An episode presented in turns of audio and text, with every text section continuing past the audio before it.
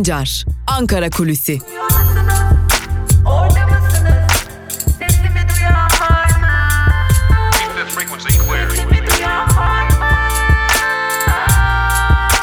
Özgürüz Radyo. Özgürüz Radyo.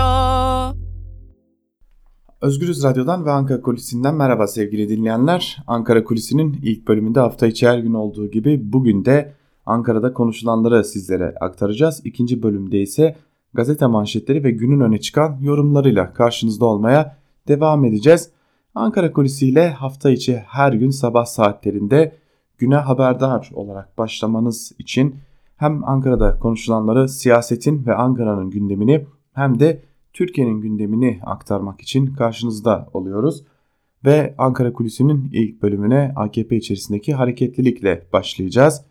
Aslında Ankara Kulisi programının hazırlıklarını gece saatlerinden itibaren yapıyoruz ve gece saatlerinde bizler hazırlıklarımızı yaparken AKP içerisinden Sadullah Ergin'in istifası kesinleşmişti ve biz sabah saatlerinde sizlere gün içerisinde eski İçişleri Bakanı Beşir Atalay'ın da bugün içerisinde istifa edeceğini duyuracaktık. Ancak Beşir Atalay'ın istifa ettiği haberi gece saatlerinde kamuoyuna yansıdı ve biz de notlarımızı değiştirerek Ankara Kulisi programının ilk bölümünü hazırladık. Şimdi toparlamak gerekirse AKP'de istifalar ardı ardına gelmeye devam ediyor. Kimler istifa etti? Önce onunla başlayalım ardından da bu istifa haberlerinin AKP içerisinde nasıl öğrenildiğini sizlere aktaracağız. Çünkü siyasi nezaket ya da bir dava bağlılığı ya da başka adına ne dersek diyelim böylesi bir şey yaşanmadı AKP'deki AKP'deki istifalar ortaya çıkarken tam anlamıyla AKP başka bir yerden öğrendi istifaları. Ancak önce kimler istifa etti onları aktaralım. Dün önce Sadullah Ergin'in istifası kamuoyuna yansıdı. Sadullah Ergin istifa ettiğini açıkladı sevgili dinleyenler. Hemen ardından da sessiz sedasız bir biçimde eski İçişleri Bakanı Beşir Atalay, eski Milli Eğitim Bakanı Hüseyin Çelik ve Nihat Ergün istifalarını duyurdu. Nihat Ergün de enerjinin başındaki isim olarak biliniyordu geçmiş dönemlerde sevgili dinleyenler. Peki bu istifalar nasıl gerçekleşti? Bu istifaların nasıl gerçekleştirdiği konusu AKP içerisindeki durumu özetliyor aslında. Şimdi önce bir e, sistemden bahsedelim sizlere. Biliyorsunuz ki Türkiye'de siyasi partilere üyelik konusunu Yargıtay yürütüyor. Yargıtay siyasi partilerin üyelerini denetliyor ve siyasi partiler üyelerinin istifalarını da Yargıtay'a bildirmek zorunda. Ancak şimdi son dönemlerde e-devlet sistemi üzerinden siyasi partilerden istifa etmek mümkün ve bu sistemi getiren de Adalet ve Kalkınma Partisi'nin ta kendisi ve dünden bu yana da kendi üyeleri böyle basit üyelerden de bahsetmiyoruz. AKP döneminde bakanlık yapmış üyeleri Adalet ve Kalkınma Partisi'nden istifa ederken AKP'nin getirdiği bu sistemi kullandılar. Yapılan şey çok basit e-devlet sistemi üzerinden herhangi bir siyasi partiye üyeliğiniz var mı diye sorgulama yapabiliyorsunuz ve üye olduğunuz bir parti varsa bu partiden e-devlet üzerinden istifa et butonunu tıklayarak istifa edebiliyorsunuz. Şimdi konunun en önemli noktası burada Adalet ve Kalkınma Partisi'nde bakanlık yapan 4 isim o butona tıklayarak istifa ettiler.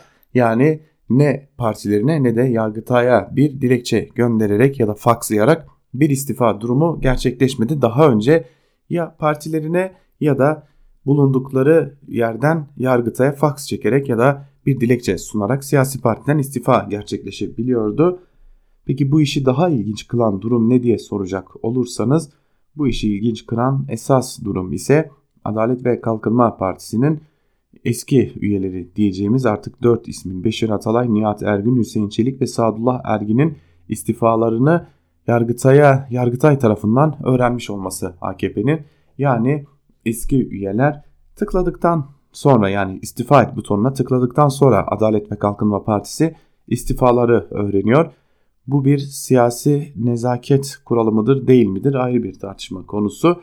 Ancak AKP içerisinde çok önemli görevler alan isimler Adalet ve Kalkınma Partisi'nden istifa ederken bir dilekçe sunmuyorlar. Partilerini bilgilendirmiyorlar. Daha doğrusu eski partilerini bilgilendirmiyorlar ve doğrudan doğruya istifa et butonunu tıklayarak istifa ediyorlar. Şimdi bu kulis bilgisini bir köşede tutalım. Bu kulis bilgisinin işaret ettiği noktaya bakalım.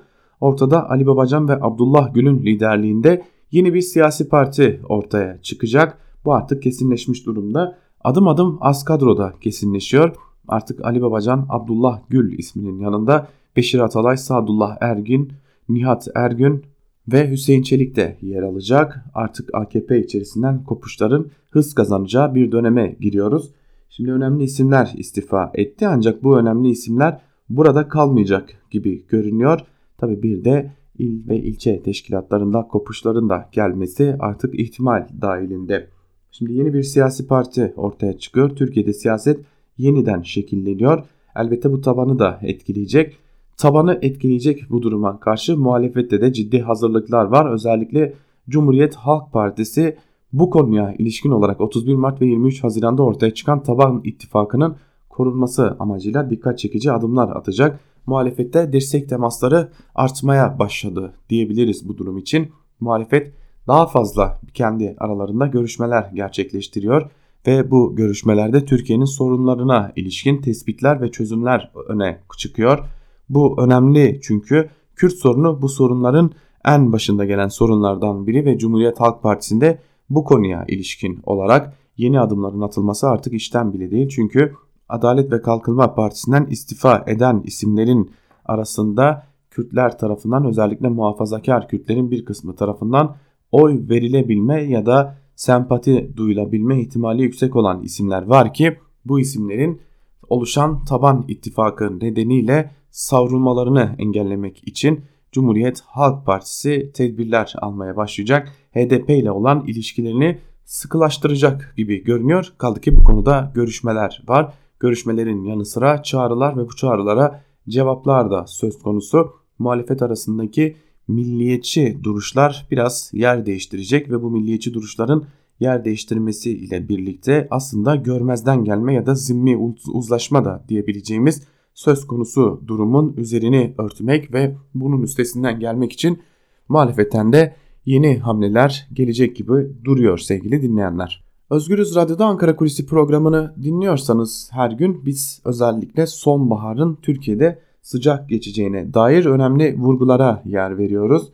İşte bu sıcak sonbahara ilişkin olarak ciddi ve dikkat çekici hamleler geliyor. Özellikle AKP içerisindeki bu hamleler öyle görünüyor ki sonbaharda sadece Suriye, e, ekonomi gibi konuları konuşmayacağımız aynı zamanda siyaset gündeminin ısınacağı AKP içerisindeki bölünmenin parçalanmanın dikkat çekici bir döneme evreye gireceği süreci de sonbahar içerisinde içerisinde yaşamaya devam edeceğiz sevgili dinleyenler. Şimdi diyebilirsiniz ki efendim e, daha önce de AKP içerisinde çeşitli kopuşlar gerçekleşti. Bu neden bu kadar önemli? Daha önce AKP içerisinde gerçekleşen kopuşlar çoğunlukla bireysel kopuşlardı ve çepeçevre kendi kadroları ile gerçekleşen ayrılmalardı. Ancak bu defadaki kopuş doğrudan doğruya AKP'nin eski tabanından yani milli görüş tabanından gelen bir kopuş. Daha önceki kopuşların sağ tabanlı kopuşlar olduğuna dikkat çekmek gerekiyor. Ancak bu defaki kopuşun doğrudan doğruya milli görüş üzerinden AKP'ye gelen kitlenin ve tabanın siyasetçilerin kopuşu olması AKP içerisindeki bu bölünmenin siyasete ciddi etkiler de bulunacağını söylemek mümkün sevgili dinleyenler. Biz Ankara Kulisi'nin ilk bölümü için ayrılan sürenin sonuna geldik ancak tekrarlayalım. AKP içerisindeki çözülme ve kopuşlar artık ciddi bir aşamaya gelmiş durumda. Önümüzdeki günlerde artık AKP'nin merkez teşkilatı dışında il ve ilçelerdeki sembolik önemli isimler arasından da kopuşların gerçekleşeceği bir döneme girmiş olduk diyelim ve Ankara Kulisi'nin ilk bölümünü burada noktalayalım. İkinci bölümde gazete manşetleri ve günün öne çıkan yorumlarıyla karşınızda olmaya devam edeceğiz sevgili dinleyenler. Bizler şimdilik küçük bir ara veriyoruz. Ankara Kulisi'nin ilk bölümünü noktalıyoruz. İkinci bölümde gazete manşetleri ve günün öne çıkan yorumlarıyla görüşmek dileğiyle şimdilik hoşçakalın. Özgür Radyo'dan ayrılmayın.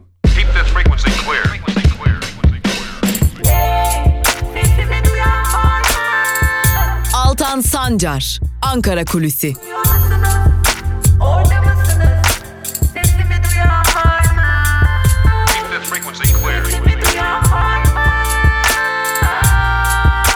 Özgürüz Radyo.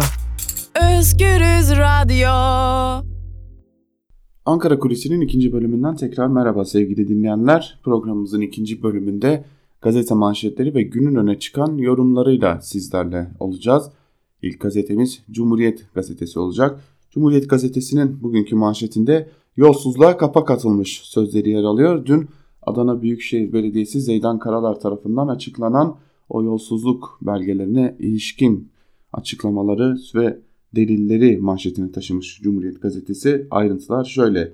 Adana Büyükşehir Belediye Başkanı Zeydan Karalar ASKİ'de 60 milyon liralık usulsüzlüğü önlediklerini belirterek içme suyu kuyularına dikkat çekti. Karalar 35 kuyu hiç açılmamış, kuyu açılma, açılmış gibi üzerine de kapak koymuşlar. Açılmamış kuyulara 5 milyon lira harcanmış dedi. Ankara Büyükşehir Belediye Başkanı Yavaş, Gökçek döneminde belediye kasasından aktarılmayan hafriyat bedellerine ilişkin inceleme başlattı. Gökçek'in 30 bin liralık ihaleyi oğlunun bir dönem yönettiği Osmanlı Spor'a aktararak belediyeyi yılda 1.2 milyon lira zarara uğrattığı ileri sürüldü. ABD Hazine Bakanlığı Vergi Dairesi Türgev ve Ensar'ın ABD'de kurduğu Türken Vakfı'na yapılan bağış miktarını CHP ABD temsilciliğine bildirdi. CHP temsilcisi Yurter Özcan Türken'e 2004-2017'de 54 milyon 250 bin dolar yani 330 milyon TL bağış yapıldığı bilgisinin kendilerine ulaştığını açıkladı. Özcan son iki yıl bağışları belli değil. Öğrencilere verileceği iddia edilen burslara ne oldu diye sordu denmiş. Bu yolsuzluk manşetinin ayrıntılarında Türkiye'den birçok yolsuzluğu, usulsüzlüğü gözler önüne sermiş. Bir yaşam alanı daha yok oluyor. Başlıklı bir haber var yine Cumhuriyet Gazetesi'nde. Onunla devam edelim. Çevre ve Şehircilik Bakanlığı yeşil ve açık alana ihtiyacı olan İstanbul'a bir hançer daha vuruyor. Esenler'de içerisinde Topkule kışlasının da bulunduğu yaklaşık 1000 futbol sahası büyüklüğündeki askeri alan imara açıldı. Kuzey Topkule ve Baştabiye bölümü için hazırlanan planlar askıya çıktı. 720 hektarlık alana konuk, turizm, ticaret yapıları, park, millet bahçesi ve külliyeler inşa edilecek. Eski İBB Meclis üyesi ve inşaat mühendisi İbrahim Doğan, İstanbul'un anayasası olan çevre düzeni planı dikkate alınmıyor, yaşam alanı bir çırpıda rant uğruna betonlaştırılıyor dedi diye de bu durumu olan itirazını dile getirmiş ve Cumhuriyet Gazetesi bunu bugün birinci sayfasından okurlarına ulaştırmış. Bu zam aç bırakır. Çarşı pazarda artmaya devam eden fiyatlar halkı daha az tüketmeye itti. En yoksul kesimin harcamasının üçte birini oluşturan gıda fiyatlarında 8 aylık artış %30.1'e son bir yıllık artış ise %54.4'e kadar çıktı. Süt ve süt ürünlerinde artış %30'u buldu. Ulusal Süt Konseyi Başkanı Karaca 1 kilo peynir alan yurttaş alımını yarım kiloya hatta 250 grama düşürdü dedi. TÜİK verilerine göre içme sütü üretimi %10 düşerek 809.643 tona, inek peyniri üretimi ise %7 düşüşle 345.584 tona geriledi.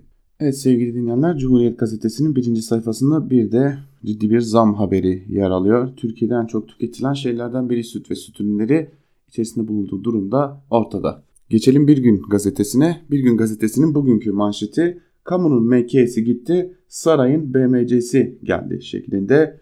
Ayrıntılar ise şöyle. 10 yıl önce ağırlıkla kamu kuruluşlarının üstlendiği silah sanayisi bugün yandaş Ethem Sancağ'ın BMC'si eliyle yürütülüyor. İktidar medyası bu durumu sürekli yerli ve milli silah sanayi atılımı diye duyursa da silah sanayinin omurgası olan Makine Kimya Endüstrisi Kurumu azalan karlılığı ve satışlar ile gittikçe küçülüyor. 1993 yılında Türkiye'nin en büyük 10. sanayi kuruluşu olan MK'nin yıllar içinde listedeki yeri kaybedildi. 2012'de ilk 100 listesinden de çıkan MK 2018'de 133. sıraya düştü. 1993'te 11 binden fazla çalışanı bulunan MK'nin bugün 5579 çalışanı bulunuyor. Buna karşın büyüyen firma BMC oldu. 2014'te iktidara yakın gazetelerin patronu olan Ethem Sancak BMC'yi TMSF'den ihaleye tek başına girerek 752 milyon liraya satın aldı. BMC sadece 4 yılda 4 yıl sonra 2 milyar 676 milyon lira satış geliri elde etti. 2016'da 137. sırada olan şirket 2 yıl sonra 61. sıraya yükseldi deniyor haberin ayrıntılarında. Yanlış olunca demek ki böyle ihya olunuyormuş. Ee, neden yanlışlık yapıyorlar sorusunun da cevabı böylelikle verilmiş oluyor. Amazonların katili tarım firmaları başlıklı bir haber var bir gün gazetesinde. Onunla devam edelim. Haberin ayrıntıları şöyle. Amazonları ve bölge halkını korumak için çalışan sivil toplum kuruluşu Amazon Watch'un kampanya direktörü Brice konuştu. Brezilya'daki yangınları çıkaran köylüler doğrudan ya da dolaylı olarak büyük tarım şirketleriyle çalışıyorlar dedi. Brice, Brezilya Devlet Başkanı Bolsonaro'nun STK'lar suçlamasına da tepki gösterdi deniyor haberin ayrıntılarında. Memura sefalet zammı başlıklı haberle devam edelim. Bir gün gazetesiyle yine yaklaşık 5,5 milyon memur ve memur emeklisini ilgilendiren zam oranları belli oldu. Bir aydır süren toplu sözleşme görüşmelerinden memura sefalet zammı çıktı. Kamu görevlileri hakem kurulu hükümetin teklifini aynen onayladı. 2020 için %4 artı 4, 2021 için de %3 artı 3 oranında zam yapılması kararlaştırıldı. Sözleşmenin son 18 yılın en kötüsü olduğunu duyuran KESK tepki gösterdi. Mevcut TİS mekanizması ile kamu emekçileri lehine bir adım dahi yol almanın mümkün olmadığı bir kez daha görüldü. Hakem kurulu hükümetin noteridir diye de açıklama yapmış. Kamu Emekçileri Sendikası Konfederasyonu memurlara ortaya çıkan bu alay edercesine zammın ardından. Geçelim bir diğer gazetemize. Bir diğer gazetemiz Yeni Yaşam gazetesi. Yeni Yaşam gazetesinin bugünkü manşetinde gaspçıya kaynak aktarmayacağız sözleri yer alıyor. Ayrıntılara bakalım hep birlikte. HDP eş, eş genel başkanı Sezai Temelli yok belediye vergisiymiş, yok su faturasıymış, yok şuymuş buymuş. Bunları rıza göstermek zorunda değiliz. Çünkü kayyum bizim irademiz değildir. Biz bu talancılara, bu gaspçılara kaynak aktarmak zorunda değiliz. Büyük dayanışmayla sokaklarda olacağız. Kayyumları yeniden süpürüp atacağız. Eylem biçimimiz oturma eylemi ve basın açıklamaları şekliyle kalmayacak. Ahmet'te söyledim. Hepimiz birer Gandhi'yiz dedim. Tüm yaratıcılığımızla elimizden gelen tüm güçle meşru zeminleri asla terk etmeden tepkimizi ortaya koyacağız dedi. Tecrit ile kayyumun aynı olduğunu söyleyen temelli bir yerde demokrasi aklı, bir yerde kayyum aklı, bir yerde savaş aklı, bir yerde barış aklı. O yüzden Öcalan'ın çağrısı kıymetli. Temelli şöyle devam etti. Kayyum sandığın tasfiyesidir. Sandığın tasfiyesini kutlayanlar aslında kendilerini de tasfiye etmişlerdir. Demokrasi ittifakı iddiasında olanlar ön yargılarından kurtulmalı. Ben umuyorum hem CHP hem toplumsal muhalefet hem de diğer siyasi partiler sağlıklı adımlar atacaklardır dedi, demiş Sezai Temelli HDP eş genel başkanı ve yeni bir protesto yönteminin yakında ortaya çıkarabileceğinin de habercisi olmuş bu haber aslında. Su faturalarını ya da çöp ve belediyeye ilişkin vergileri ödememe tarzında kayyum kararlarının ardından HDP'nin bir yeni boykot başlatabileceğine dair bir haber bu aslında. Yeni bir eylem biçimine geçecek gibi görünüyor HDP önümüzdeki dönemde. Geçelim Evrensel Gazetesi'ne. Evrensel Gazetesi bağımlılık batağı manşetiyle çıkmış. Manşetin ayrıntıları ise şöyle. Türkiye'nin 2,5 milyar dolar ödeyerek aldığı S-400'lerin ardından SV-35 almak için de Rusya ile görüştüğü iddia edildi. Cumhurbaşkanı Erdoğan'ın Rusya'da devlet başkanı Putin ile yaptığı toplantıda yeni savaş uçakları için görüştükleri öne sürüldü. Putin'in Erdoğan'a bir videoya yansıyan helikopteri alırsan limuzini hediye ederim sözleri de iddiayı güçlendirdi. Gazetemize konuşan Profesör Doktor İlhan Uzgel Rusya'dan uçak alımının şu an için söz konusu ol olmayacağı görüşünde. Uzgel konunun hükümetin dış politikadaki sıkışması hem ABD hem Rusya ilişkileri iyi tutmaya çabasından gündeme geldiğini savunuyor. Türkiye İdlib gibi hatalar yaptığı sürece bu tür pazarlıklar yapmak zorunda diyen Uzgel bağımlılığın artacağına da dikkat çekiyor denmiş manşetin ayrıntılarını ancak Cumhurbaşkanı Erdoğan bu uçak alımına ilişkin konuştuğunda boşuna mı Rusya'ya gittik şeklinde bir cümle kuruyor. Pek de uzak görünmüyor. Rusya'dan savaş uçağı alımı da diyelim ve devam edelim yine Evrensel Gazetesi'yle işsizlik arttı, ücretler eridi başlıklı bir haber var. Onunla devam edelim. Türkiye İstatistik Kurumu 2019 yılının ikinci çeyreğine ilişkin iş gücü girdi endekslerini yayınladı. Buna göre istihdam bir önceki çeyreğe göre %6.1 gibi büyük bir oranda azaldı. %18.4 artan ücretler ise enflasyonun altında kalarak reel olarak eridi. Ekonomist Mustafa Sölmez yoksullaşmanın TÜİK tarafından sayısal olarak teyit edildiğini söyledi denmiş haberin ayrıntılarında. Sözcü gazetesiyle devam edelim. Sözcü gazetesinin manşetinde seçilmişi de atanmışı da yanlış yapmış manşetiyle çıkmış bugün. Biri halkın emaneti olan bütçenin 300 bin lirasını yemeğe harcamış, diğeri o bütçenin 600 bin lirasını hediyeye harcamış. İki yanlış bir doğru etmiyor deniyor manşetin ayrıntılarında ve şöyle devam ediliyor. Mardin Belediye Başkanlığı görevinden alınan HDP'li Ahmet Türk ile onun yerine kayyum atanan Vali Mustafa Yaman'ın geçmişte belediye bütçesinden yaptığı harcamaların faturaları ortalığa saçıldı, olay oldu. Sağduyu şunu diyor. Ahmet Türk'ün yeme içme için 300 bin lira harcaması da Vali Yaman'ın misafir hediyeleri için 600 bin lira harcaması da yanlış. Bu para halk için kullanılmalıydı. Sözcü gazetesi kayyum atamalarından beri ilk defa bir manşete taşımış. Manşet, manşetine taşımış kayyumları. Bunu da bu şekilde taşımış. Bugüne kadar Sözcü gazetesi kayyum atamalarını itiraz eden ya da bu kayyum atamalarını değerlendiren haberin manşetine taşımamayı yeğliyordu. Sözcü gazetesi inatla muhalif olarak durduğunu dile getiriyor ama gerçekten muhalif mi acaba? Sınır ötesine Erhan Paşa başlıklı bir haber var Sözcü gazetesinde. Şöyle deniyor haberin ayrıntılarında. Tüm General Erhan Uzun 6. Mekanize Piyade Tümen ve Müşterek Görev Kuvvet Komutanı oldu. 6, 6 general yeni görev yerlerine atandı. Tüm General Erhan Uzun'un başına getirildiği Adana'daki tümen sınır ötesi operasyonlarda önemli görev üstleniyor. Bir paşanın emekli olması nedeniyle boşalan Hakkari 3. Piyade Tümen Komutanlığı'na ise Tu General Muammer Alper getirildi. Yarın görevi devralacaklar deniyor Sözcü gazetesinin ayrıntılarında. Belki Sözcü gazetesi gerçekten de birkaç yazarının hatırına olmasa en azından sol yani sol cenahta, solda duran cenahta belki de hiç açılıp okunacak bir gazete olmama yolunda adım adım ilerliyor diyelim ve devam edelim Karar Gazetesi ile. Karar Gazetesi masada uçak satışı, sahada top atışı manşetiyle çıkmış. Manşetin ayrıntıları ise şöyle. Cumhurbaşkanı Erdoğan İdlib'de Rusya'nın desteğini arkasına alarak Soçi mütabakatını deviren Esad saldırılarının ortaya çıkardığı kriz durumunu aşmak için Moskova'da Putin ile bir araya geldi. İki liderin zirvesinde bunu bu konuda uzlaşma çıkmadı ancak S-400 nedeniyle ABD yaptırımına takılan F-35'lerin muadili Rus Su-35 ve Su-57 uçaklarının satışı konusunda iki ülkenin görüşmelere başladığı duyuruldu. Moskova özellikle uçak motoru ve elektronik aksamların satışında işbirliği için oldukça hevesli.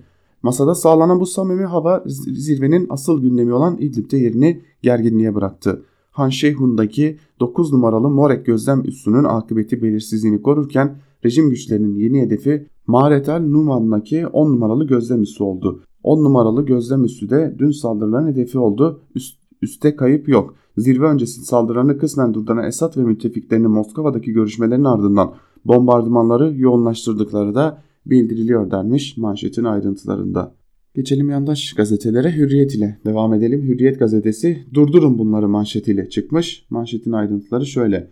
Ambulansa yol vermeyince Türkiye ayağa kalktı, ceza ödeyip serbest kaldı. 7 ay sonra yeniden ortaya çıktı. Trafikte makas atıp kendisi dahil 4 kişi hastanelik etti deniyor. İstanbul Tema Otoyolu Sultan Gazi geçişinde önceki gece otomobile makas atarak ilerleyen Muhammed Efkan yetişmiş, bariyerleri vurup takla attı ve üzerinde iki kişinin bulunduğu motosiklete çarptı. Bunu gören iki sürücü ani fren yapınca araçları birbirine girdi. Dört aracın karıştığı kazada kendisiyle birlikte dört kişi yaralandı. Efkan yetişmiş gibi sürücülerin trafiğe çıkmalarına izin verilmemesi gerektiğini belirten avukatlar Erol Şahin ile Sema Kılıç ambulanstaki olaydan dolayı ehliyetine el konulmalıydı. O adam potansiyel suçlu. Ekonomik yaptırım uygulanmalı, arabasına el konulmalı. Ehliyeti alınsaydı yeni bir kazaya dahi karışmamış olurdu dediler diye de haberin ayrıntıları aktarılmış. Elbette ki insan hayatı ve trafikteki durum da önemli ancak manşetin hali buyken sol tarafta belki de manşete taşınması gereken bir haber vardı ve haberin ayrıntıları şöyle. SU-57'yi birlikte üretelim teklifi. Cumhurbaşkanı Erdoğan'ın Rusya ziyaretinin ardından Savunma Sanayi Başkanı İsmail Demir bu ülkede kaldı. Demir Başkanlığındaki Savunma Sanayi Başkanlığı heyeti Rus yetkililerle görüşmelere başladı. Rus heyeti Türkiye'ye SU-57'lerin satışı ile ilgili teklif sundu. Görüşmelerde havacılıkta işbirliğinin ele alınması kararlaştırıldı deniyor. Haberin ayrıntılarında dikkat ederseniz birçok basın kuruluşunda Savunma Sanayi Başkanı İsmail Demir'in Cumhurbaşkanı Erdoğan döndükten sonra Rusya'da kaldığına dair bir haber yok. Hürriyet de bunu satır aralarına sıkıştırmış. Yani bir uçak görüşmesi var artık bu resmen yürütülüyor. Milliyet gazetesine geçelim. Milliyet gazetesi çocuğumdan değerli mi manşetiyle çıkmış. Güncellenen yönetmelik okul servis araçlarına yeni güvenlik kriterleri getirdi ancak servisçiler uygulamanın daha da ertelenmesinde ısrarcı. Yeni öğretim eğitim öğretim yılının başlamasıyla birlikte on binlerce servis aracı yollara çıkacak. Güvenli ulaşım için 2007'de revize edilen okul servis araçları yönetmeliğine göre Araç takip sistemi 3 noktalı emniyet kemeri ve sensörlü koltuk zorunlu. Ancak mali gerekçelerle sensörlü koltuk 3 Eylül 2020'ye ertelendi.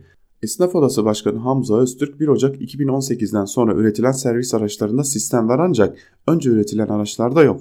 Eski araçlara sistemi monte etmek çok zor. Zorunluluk 2020'ye kadar ertelendi ancak bu sürede yeterli değil diyor. Öztürk servis ve şoförlerini velilerin mutlaka kontrol etmesi gerektiğini söylüyor dermiş haberin ayrıntılarında.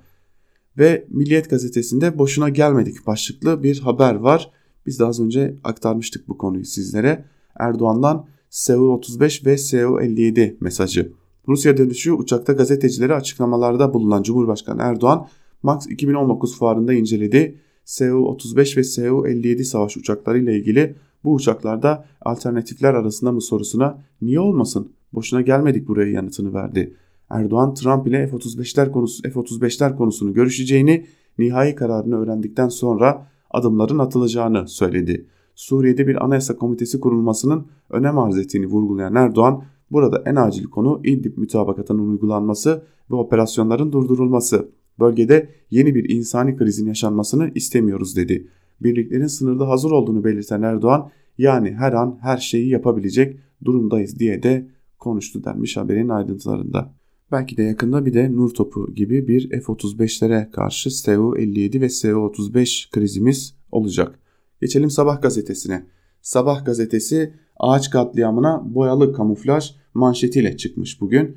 Burhaniye'nin incisi Pelitköy'de hiç acımadan yüzlerce zeytin ağacını kesip villaları diktiler. Bir de utanmadan yeşile boyayıp gizlemeye çalıştılar. Edremit, Akçay, Zeytinli ve Altınoluk'tan sonra Burhaniye'de de doğa katliamı ortaya çıktı. CHP'li belediyelerin Kaz Dağları ve çevresindeki rant vurgununa nasıl yol verdiği Pelitköy'deki yürek sızlatan bu fotoğrafla ortaya çıktı. Doğal güzelliği nedeniyle turizm rantının yüksek olduğu bölge zeytin ağaçları kesilerek imara açıldı. Belediyenin doğa katliamına izin vermesinin ardından Pelitköy'de denize hakim tepelerin tamamı sitelerle doldu. Zeytin ağaçlarının arasında yapılan bir grup villa belde sakinlerinden bile tepki görünce hemen yeşile boyandı. Ancak bu kurnazca kamuflaj görüntüyü kurtarsa da katliamı gizleyemedi deniyor haberin ayrıntılarında. Öyle görünüyor ki iktidarıyla muhalefetiyle doğaya karşı suç işliyoruz. Hepimiz zaten bu dünyada doğaya karşı suç işliyoruz ancak Sabah gazetesinin tutumu biraz iki yüzlü. İktidarın 18 yıldır doğaya karşı işlediği hiçbir suçu görmüyor ancak muhalefet partilerinin suçlarını en ufağında da olsa araştırmaya devam ediyor. Gazetecilik bu mu? O da sizin takdiriniz. Star gazetesine geçelim. Biz uçaksız kalmayız manşetiyle çıkmış Star gazetesi. Manşetin ayrıntıları şöyle. Başkan Erdoğan F-35'lerde pazar değil üretici sözleriyle süreci özetledi. Yeni nesil savaş uçaklarında alternatif olarak Su-57'leri işaret etti. Moskova'da Su-57'leri inceleyen Erdoğan ABD'ye açık mesaj verdi. Hiçbir zaman bağımsızlık mücadelemizi birilerinin dudakları arasına bırakmayız. F-35'lere mali desteğin yanında üretiminde de biz de varız. Birkaç gün içerisinde Sayın Trump ile bir telefon görüşmemiz olacak. Nihai kararını da öğrendikten sonra adımlarımızı atacağız dedi deniyor haberin ayrıntılarında. Tabi dün Cumhurbaşkanı Erdoğan Trump ile konuştu zaten. Bakalım yakında bu konuya ilişkin bir açıklama gelecek mi yoksa bu bir sürünceme halinde devam edecek bir süre. Şimdi kısa bir haber paylaşacağım sizlere ve yorumu size bırakacağım. Medyada reformun önünü açacağız başlıklı bir haber bu. Cumhurbaşkanlığı İletişim Başkanı Fahrettin Altun 10 bin gazetecinin yeni basın kartlarının teslim edildiğini açıkladı. Geniş bir yelpazede medya mensuplarımızın destekçisi olmayı sürdüreceğiz. Bu alanda yeni reformların önünü açacağız. Fahrettin Altun'un sözlerini sizlerin takdirinize bırakıyorum. Bu ülkede hangi gazetecilerin basın kartı alabildiği, hangi gazetecilerin alamadığı haber takibi sırasında darp edildiği, SETA raporlarında fişlendiği ortada zaten. Takdir sizin sevgili dinleyiciler. Geçelim Yeni Şafak gazetesine. Her an her şeyi yapabiliriz manşetiyle çıkmış Yeni Şafak gazetesi. Manşetin ayrıntıları ise şöyle. Cumhurbaşkanı Erdoğan Fırat'ın doğusunda ABD ile başlatılan güvenli bölge sürecinin devam ettiğini ancak asla rehavete kapılmayacaklarını söyledi. Kara birliklerinin bütün sınır boyunca hazır olduğunu belirten Erdoğan, bütün personel, zırhlı taşıyıcılarımız hepsi sınırda. Yani her an her şeyi yapabilecek durumdayız dedi denmiş manşetin ayrıntılarında. İbrahim Karagül Yeni Şafak'ın dikkat çeken ve uzun başlıklı paragraflık başlıklarıyla kaleme alan İbrahim Karagül Cumhurbaşkanı'na ait uçaktan bildirmiş. Yeni Şafak'ın ardından Yeni Akit'e geçelim. Yeni Akit gazetesi bakalım bugün hangi manşetle çıkmış. İstanbul Sözleşmesi ölü proje manşetiyle çıkmış. Öyle görünüyor ki bugün yine hedefte İstanbul Sözleşmesi var. Ayrıntılara da bakalım. Uygulamaya konulduğu günden bu yana aile aileleri cinnet yuvasına dönüştürerek kadına yönelik cinayet vakalarını tırmandıran İstanbul Sözleşmesi'ni batılı ülkeler bile terk ederken Mor Çete, LGBT'yi ve CHP savunmaya devam ediyor deniyor haberin ayrıntılarında. Elbette ki bu haberin ayrıntılarını okumayacağız. Feministlere Mor Çete diyen LGBT'lilere hakaret edenleri okumayacağız elbette. Ancak İstanbul Sözleşmesi kadına yönelik cinayetleri durduracak. Belki de en önemli sözleşme ancak uygulanır ise tabii ki. Şu an uygulanmıyor. Türkiye'de sadece imzalanmış durumda. Uygulanmayan bu sözleşmenin cinayetlere sebep olması da çok normal. Çünkü sözleşmenin uygulanmıyor oluşu cinayetleri artırıyor. Ancak yeni akite kalırsa tüm bu cinayetlerin ve kadına şiddetin sebebi televizyon dizileri. Evet, bu kadar basite indirgeniyor. Yani erkek egemen toplum değil bu şiddetin sebebi sadece televizyon dizileri. Tabi atlamayalım. Yeni Akit'te bugün bir hedef daha var. Onu da aktaralım sizlere. Dörtlü çeteden HDP'ye destek. İktidar karşıtı çıkışlarıyla bilinen karanlık oda ve sendikalar şimdi de terör ile bağlantıları sebebiyle görevden alınan HDP'li başkanlara destek verdi. DİSK, KESK, TÜMOP ve Türk Tabipler Birliği temsilcilerinden oluşan heyet 3 Büyükşehir Belediyesi'ne kayyum atanması sonrasında HDP'ye destek ziyaretinde bulundu. HDP eş başkanı Sezai Temelli kayyum atamalarına karşı ortak mücadele çağrısı yaptı deniyor. Haberin ayrıntılarında tabi habercisi bu. Ancak normal hukukun işlediği bir ülkede ülkedeki en önemli sendikalara ve meslek örgütlerine çete demek, terör uzantısı demek nasıl bir suç olarak karşılanır, nasıl bir suç olarak görünür merak ediyorum. Çünkü biz hiç böylesi bir suçun işlendiğini Türkiye'de görmedik ya da suçun mahkemelerce kabul edildiğini görmedik.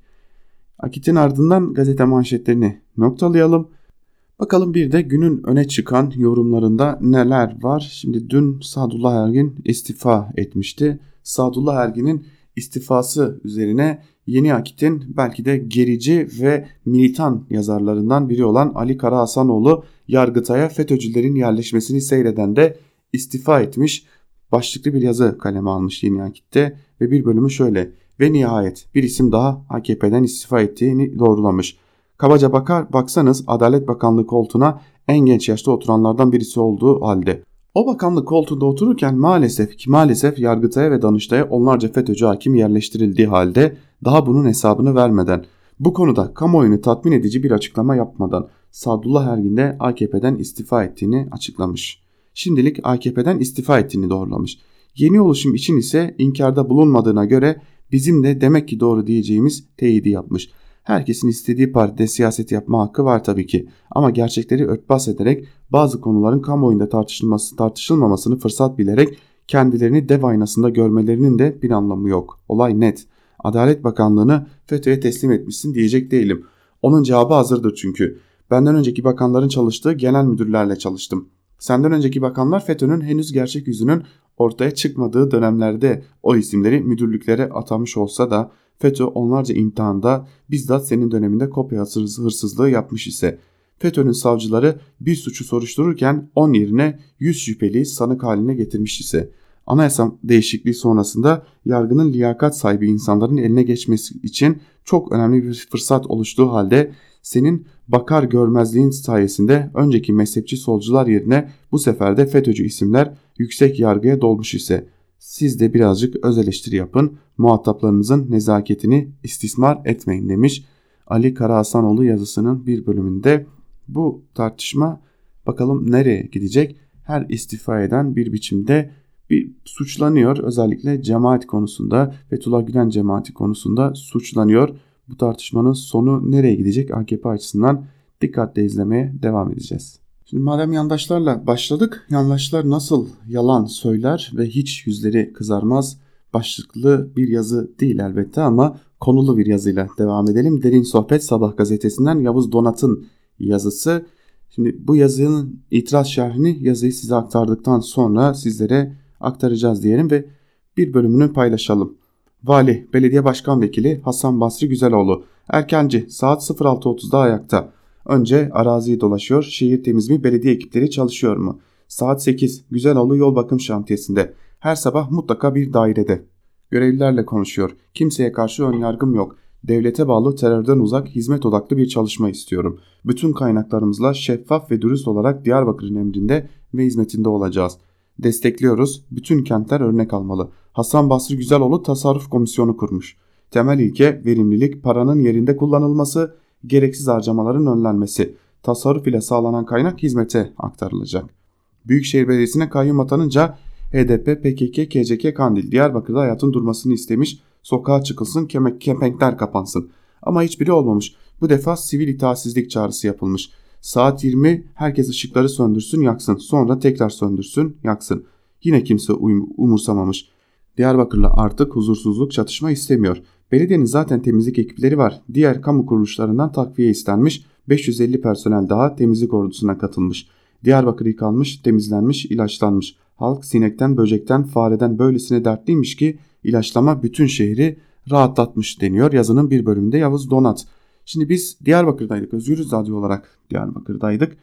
Elbette Yavuz Donat kendi görüşlerini aktarmış olabilir ama burada aslında bir meşrulaştırma çabası olduğunu görüyoruz. Bir Diyarbakır'da eylemler devam ediyor. Sanırım Yavuz Donat'ın yolu Lise Caddesi'ne düşmemiş yandaş yazar olarak.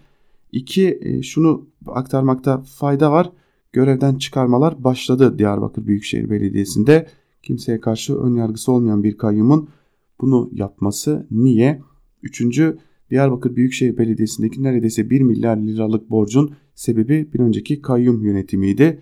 Bir üçüncüsü ben Diyarbakırlıyım. Ailem hala Diyarbakır'da yaşıyor.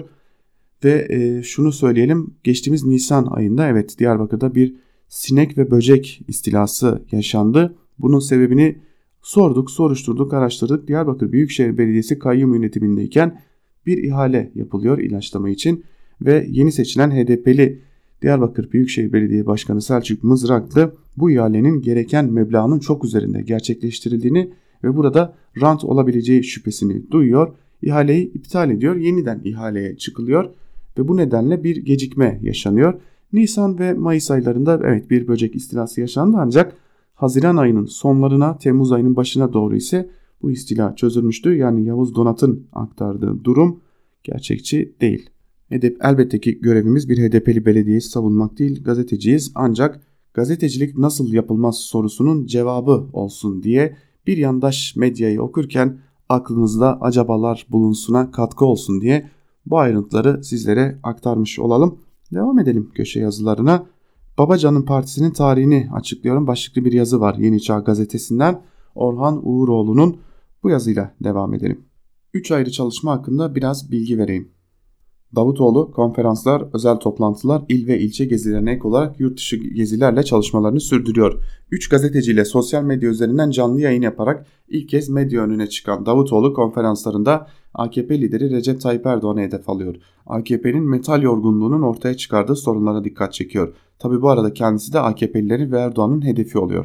Ankara'da izlediğim Hacı Bayram konferansı ile partisinin manifestosunu açıklayan Sayın Davutoğlu ile özel söyleşi yapma talebim olumlu bulundu ki önümüzdeki hafta randevu bekliyorum. Babacan ise Turgut Özal gibi özellikle ekonomi alanında uzman yakın çalışma arkadaşları ile partileşme çalışmalarını sürdürüyor. Babacan'ın ekonomi, eğitim, sağlık, güvenlik, dış politika, medya, çalışma hayatı, çevre gibi alanlarda birçok alanda komisyonlar kurarak partinin programını hazırlamaya başladığını da vurgulamalıyım. Babacan ise henüz medya önüne çıkmadı ama burada ilk kez açıklayayım. Abdullah Gül önderliğindeki Ali Babacan'ın partisinin ne zaman kurulacağını ilk kez açıklıyorum. Kuruluş tarihi 02.02.2020. Bence de 2 Şubat 2020 Türkiye'yi yönetmeye talip olan parti için müthiş bir tarih. Çünkü partilerin aklında kalması için rakamların ahengi çok önemli. Bu arada Sayın Babacan da bu vesileyle özel söyleşi yapmak için randevu talebinde bulunayım demiş. Orhan Uğuroğlu yazısının bir bölümünde ve Ali Babacan'ın partisini kuracağı tarihi 2 Şubat 2020 tarihi olarak açıklamış. Bu konuya ilişkin bir diğer yazıyla devam edelim hiç ara vermeden. Abdülkadir Selvi yeni partiler cephesinde ilginç şeyler yaşanıyor başlıklı bir yazı kaleme almış ve yazının bir bölümünde de şunları aktarıyor.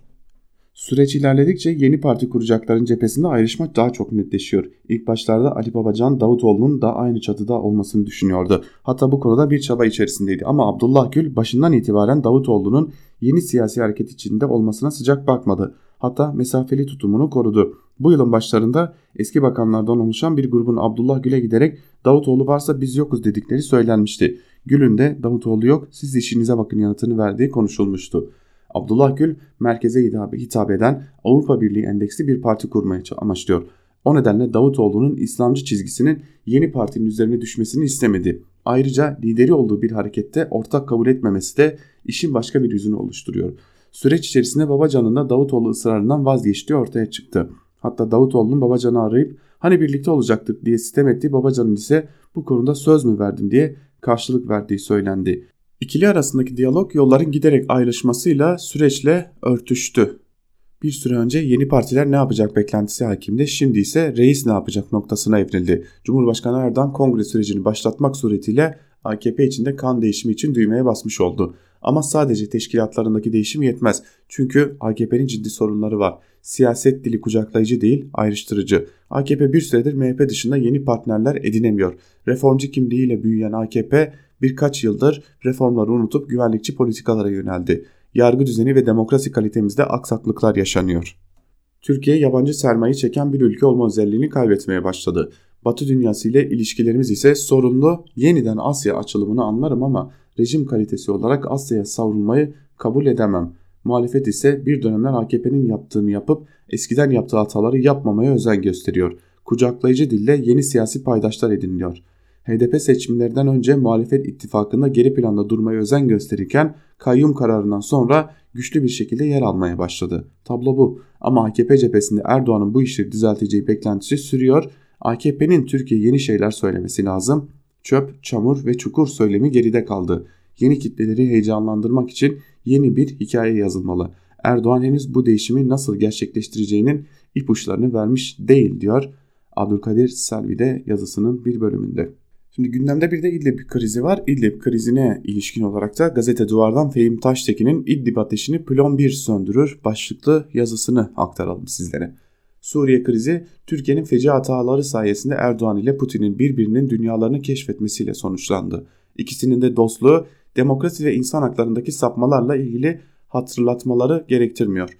Fakat burada her krizde efelenen Erdoğan yüzü gülen Putin ola geldi. Rus uçağının düşürülmesi, düşürülen bir Rus uçağındaki pilotun sağ olarak ele geçirildikten sonra Türkiye güdümlü silahlı adamlarca infaz edilmesi ve Rus elçisinin Ankara'da bir polis tarafından katledilmesinin diyeti ülkenin hesabına böylelikle bir bir giriyor. Putin'in sürek avını andıran bir stratejiyle Erdoğan'ı götüreceği adres belli.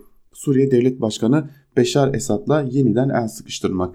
Putin'in tercihi Türkiye'nin ikili oyunlarıyla işi yokuşa sürmesine gerek kalmadan bu hedefe varılması ve İdlib dahil kalan bölgelerin uyumlu bir ortaklıkla Suriye devletinin kontrolüne geçmesi ve bu ortaklığın Amerikan varlığını da bitirecek bir boyutta gelişmesi. Bu kestirme ve maliyeti düşük bir yol. Diğeri de aynı kapıya çıkacak ama gürültülü ve riskli, bir, riskli olacak. Bugün Morek, yarın Maratel Numan, ertesi gün Serakıp ve devamında diğer bölgelerde Türk askeri gözlem noktaları tek tek çembere alınarak İdlib temizlenecek. Her seferinde Erdoğan Putin'i aramak zorunda kalacak ya da Moskova'ya gidecek. Bugün olduğu gibi elde Putin'i farklı bir şeye ikna etmeye yarayacak tüketilmemiş ne bir koz ne de bir söz kaldı. Çaresizce tekrar tekrar yazıyoruz. Astana bildirilerinin hiçbiri terör örgütleriyle ateşkesi öngörmüyor. İdlib'in %90'ı hem Birleşmiş Milletler hem de Türkiye'nin terör örgütleri listesinde yer alan örgütler tarafından kontrol ediliyor. Erdoğan Soçi mütabakatının çiğnendiğini söylüyor fakat ortada uygulanmış bir mütabakat yok ki çiğnenmiş olsun. İcra görevi Erdoğan'ın imzası, imzasıyla Türkiye'de 31 Aralık 2018 tarihiyle de tamamlanmış olması gereken görev listesi de ortada. Astana Cenevre süreçlerini kabul eden muhalifler teröristlerden ayrışacak. İdlib'in yanı sıra Hama, Laskiye ve Halep'te parçalar içeren gerilimi düşürülmüş bölgelerin etrafında 15-20 kilometre derinliğinde silahlardan ve teröristlerden arındırılmış bir güvenlik kemeri oluşturulacak. M4 ve M5 otoyolları ulaşıma açılacak. Yerine getiremeyeceği sözlerle Erdoğan yarışa kaybetmiş olarak başlamıştı zaten. O yüzden ağızdan çıkan her İdlib sözünde bu maddeler Erdoğan'ın karşısına çıkıyor. Putin'in açtığı kapıdan Suriye'ye giren ve Rus stratejisinin kıvrımlarına göre boyutlanan Türk askeri varlığı Erdoğan'ın şahsında Türkiye'nin kendi özgül ağırlığıyla anlam bulmadı ve bulmuyor. Uluslararası ilişkiler manzumesinde Türkiye'nin jeostratejik konumu, ortaklık değeri ve itibarı çarçur eden denemeler ardı ardına fiyasko dedi. Bağıra bağıra yine de ısrar. Acı olan Putin'in biraz da İran'ın ikna edici hamlesiyle Suriye'ye müdahale edip Sovyetler zamanından kalma fakat üzeri küf kaplamış müttefiklik ilişkisini güvenceye alırken savaşın ganimeti olarak Türkiye'yi heybesine atmış olmasıdır. Stratejik derinlikleri kendi kuyuları oldu. Putin'in insafına mahkum bir derinlik demiş Fehim Taştekin yazısının bir bölümünde. Bir gün gazetesinde bir yazı var. İbrahim Kaboğlu, anayasa profesörü İbrahim Kaboğlu tarafından kaleme alınmış bir yazı ve önümüzdeki dönemin çok önemli tartışmalarından biri olacak bu tartışma. İbrahim Kaboğlu bunu köşesine taşımış. Bir kimse en fazla iki defa Cumhurbaşkanı seçilebilir deniyor. Yazının başlığında ayrıntılar ise şöyle. Bu yazı özellikle 23 Haziran'da yinelenen İstanbul Büyükşehir Belediyesi seçimleri ardından Cumhurbaşkanlığı hükümet sistemi olarak adlandırılan tek kişi yönetiminin sürdürülebilirlik tartışmasının yaygınlaşması nedeniyle olası bir erken seçim üzerine yaratılan bilgi kirliliğini önlemeye yönelik. Görevdeki Cumhurbaşkanı Ağustos 2014 ve Haziran 2018'de iki defa seçildi. Haliyle aynı kişi anayasanın açık ve herhangi bir aykırı düzenleme içermeyen amir hükmü gereği Haziran 2023 seçimlerinde aday olamayacak. Buna karşılık tek ayrık durum meclisin yenileme kararı. Cumhurbaşkanının ikinci döneminde meclis tarafından seçimlerin yenilenmesine karar verilmesi halinde Cumhurbaşkanı bir defa daha aday olabilir. Karar yeter sayısı Türkiye Büyük Millet Meclisi üye tam sayısının 3'te 2 çoğunluğuna göre yenileme kararı için 360 milletvekilinin oyu gerekli. Eğer Cumhurbaşkanı tek başına yenileme kararı verirse bu durumda kendi görevini, görevini tamamlamadan sonlandırmış olur. Yeniden aday olamayacağı için Cumhurbaşkanı'nın yenileme kararı vermesi akla ve mantığa aykırı. Bu vesileyle şu soruda yanıtlanmalı. 2017 anayasa değişikliği en fazla iki defa kuralını etkiler mi? Hayır etkilemez. Çünkü 2007 anayasa değişikliği ile getirilen bir kimse en fazla iki defa cumhurbaşkanı seçilebilir şeklindeki amir hükme 2007 değişikliği de herhangi bir biçimde istisna getirmedi. Bu açık normatif durum karşısında hükümet sisteminin değişmiş olması ad olarak aynı makam için sayım yoluyla belirlenen süre kaydını değiştirmez. Zira anayasal düzenin ve devlet ile, özdeşleşen cumhuriyetin sürekliliği geçerli. Türkiye Cumhuriyeti ve hukuk devleti hiçbir biçimde kesintiye uğramadı. Anayasanın bağlayıcılığı ve üstünlüğü kuralı hep yürürlükte oldu. Sözün özü anayasal durum açık ve görevdeki Cumhurbaşkanı üçüncü kez hukuken aday olamaz. Cumhur İttifakı'nın bugünkü 3 sayısı 3'te 2 çoğunluk sayısına ulaşmak için yeterli olmasa da bu sayıya ulaşıldığı varsayımında bunun başlıca hukuki sonucu Cumhurbaşkanı için üçüncü kez adaylık olanağının doğması. Görevdeki Cumhurbaşkanı yeniden aday olabilir. Ancak bu olanak kendisine seçilme güvencesi vermez. 24 Haziran 2018 seçimlerinden bu yana siyasal aktörler ve siyasal güç dengeleri o denli değişti ki meclisin muhtemel yenileme kararı ikinci kez görev yapan Cumhurbaşkanının görevini bir süre daha uzatma beklentisinin tam tersine bu dönemin tamamlanmasına bile engel olabilir deniyor. İbrahim Kaboğlu'nun yazısının bir bölümünde ve geleceğin önemli tartışma konularından birinin fitilini de böylelikle İbrahim Kaboğlu ateşlemiş oluyor. Ve son olarak artı gerçekten Mehveş evinin siz de bir butona basın endişeli AKP'liler başlıklı yazısının kısa bir bölümünü sizlerle paylaşalım. Sadullah Ergin bir butona bakarak basarak partisinden istifa etmiş. Evet kendisi yeni oluşumlardan güllü, güllü olana meyledecek. Fakat konumuz bu değil buton. Adalet eski bakanı Ergin en son Hatay Büyükşehir Belediye Başkanı adayı olup seçilememişti. Geç ama kendince iyi bir zamanlamayla sessizce süzülüverdi partisinden. Gazete Duvar'ın haberine göre Ergin'in istifası bu kadar basit. Yargıtay'ın internet sitesine girip parti üyeliğinden çıkıvermiş. Uzun zamandır özellikle yerel seçimlerden sonra pek çok AKP'linin rahatsız olduğu biliniyor. Eh gemi hızla su alıyor kaçan kaçana. Size de bir buton, siz de bir butona basın kurtulun. İyi de butona gönül rahatlığıyla basabilmek bu zamanda kolay mı? Özel Kalem Müdürü Abdülkadir Selvi uyardı. Önümüzdeki günlerde Cumhurbaşkanı Erdoğan'ın yeni oluşumlara dikkatini vereceğini yazdı. Erdoğan Ahmet Davutoğlu'nun 7 Haziran 1 Kasım sürecine atıfta bulunmasının hemen ardından bazı özel dosyaların açılacağını, ilişkilerin deşifre edileceğini de söyledi deniyor yazının bir bölümünde. Biz de Mehveş Evi'nin bu yazısıyla birlikte Ankara Kulisi'nin ikinci bölümünü noktalayalım. Noktalarken küçük bir hatırlatmada bulunalım. Özgürüz Radyo'nun daha geniş bir muhabir ağı kadrosuyla yoluna devam etmesini istiyorsanız internet sitemizdeki bağış bölümüne girebilir ve Özgürüz Radyo'ya dilediğiniz şekil ve biçimde bağışlarınızı ulaştırabilirsiniz. Böylelikle Özgürüz Radyo sizlere uzun süreler daha konuşulmayanı konuşulmaya, aktarılmayanı aktarmaya devam edebilecektir diyelim ve Ankara Kulisi'ni burada noktalayalım. Sözü eş genel yayın yönetmenimiz Can Dündar'a ve Özgür Yorum'a bırakalım. Şimdilik hoşçakalın. Özgür Radyo'dan ayrılmayın.